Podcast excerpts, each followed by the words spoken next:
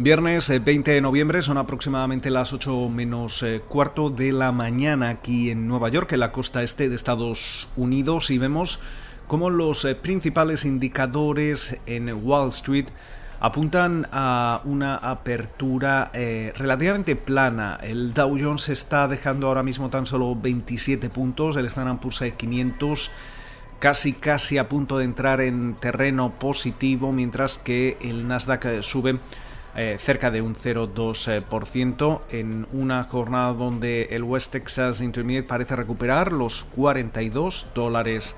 el barril y la rentabilidad del bono americano a 10 años eh, se sitúa en el 0,83%. Múltiples eh, frentes abiertos, quizá uno de los más importantes es la petición de aprobación de emergencia de esa potencial vacuna de Pfizer y BioNTech a la FDA, a la Administración de, Fármacos y Alimentos, el regulador estadounidense. Em, esta petición es importante dado que podría hacer que la vacuna pueda comenzar a,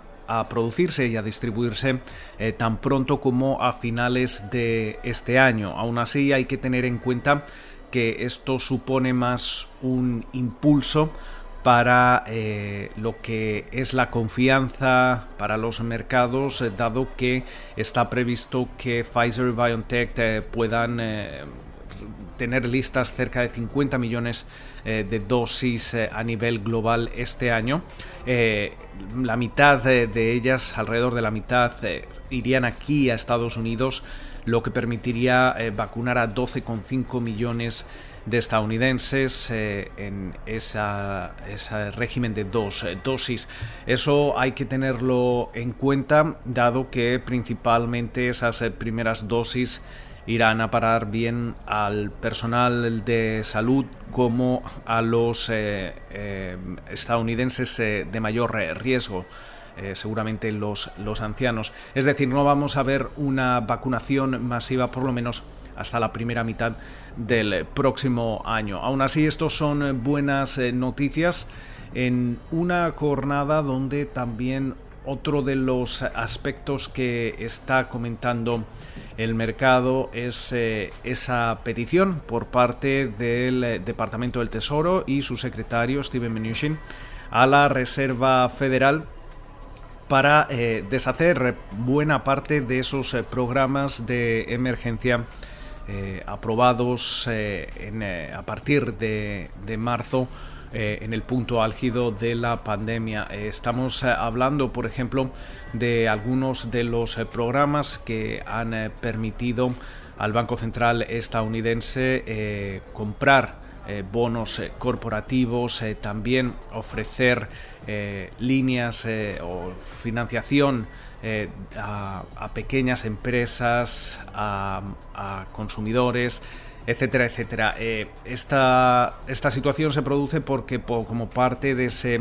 paquete de estímulo, el Departamento del Tesoro eh, ofreció ciertos fondos al Banco Central estadounidense para que pudiese poner en marcha eh, todas eh, estas eh, facilidades, las facilities, como, como, se dice aquí.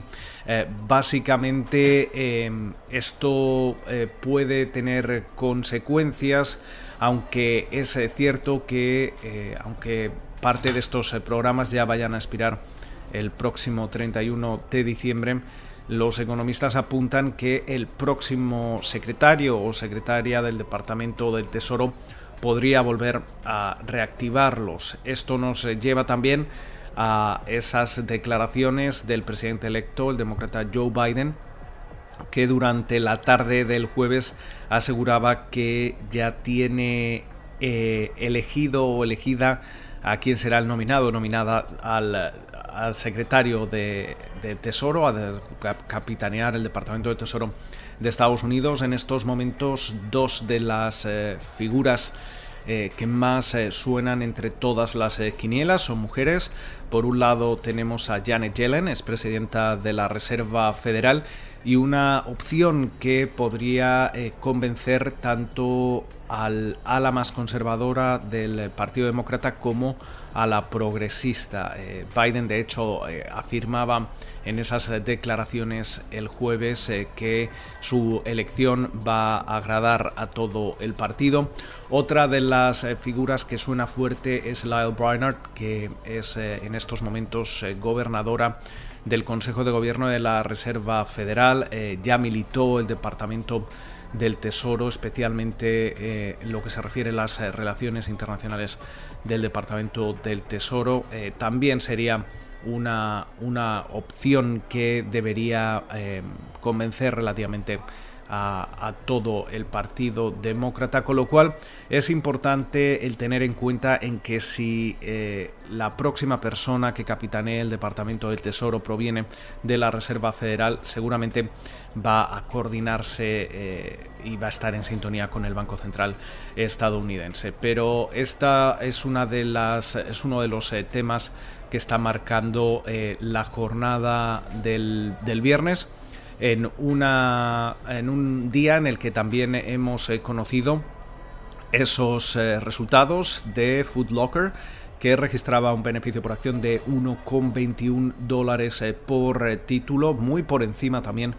de los 63 centavos que esperaban el consenso del mercado. Los ingresos también quedaban por encima de lo previsto y esas ventas comparables subían un 7,7%. Esto es eh, importante dado que la próxima semana es acción de gracias, eh, el próximo jueves, el viernes se supone que es ya el pistoletazo de salida a la temporada de compras eh, navideñas eh, con ese Black Friday, ese Viernes Negro, que en esta ocasión, como ya viene siendo la tendencia en los últimos años, pero sobre todo este año marcado por, por la pandemia, buena parte de las minoristas, tanto online como Amazon como convencionales, llevan ya ofreciendo rebajas desde el pasado mes de octubre. También ha presentado cuentas Ross Stores que registra un beneficio por acción de 1,5 0,2 eh, dólares por título. De nuevo, muy por encima de lo que esperaba el consenso del mercado. Sin embargo, en este caso hemos visto cómo sus ventas comparables caían un 3%, pero esta caída era mucho menor a lo que esperaba el consenso del mercado. Con lo cual, muchísimas eh, referencias para cerrar eh, la, jornada, va a cerrar la semana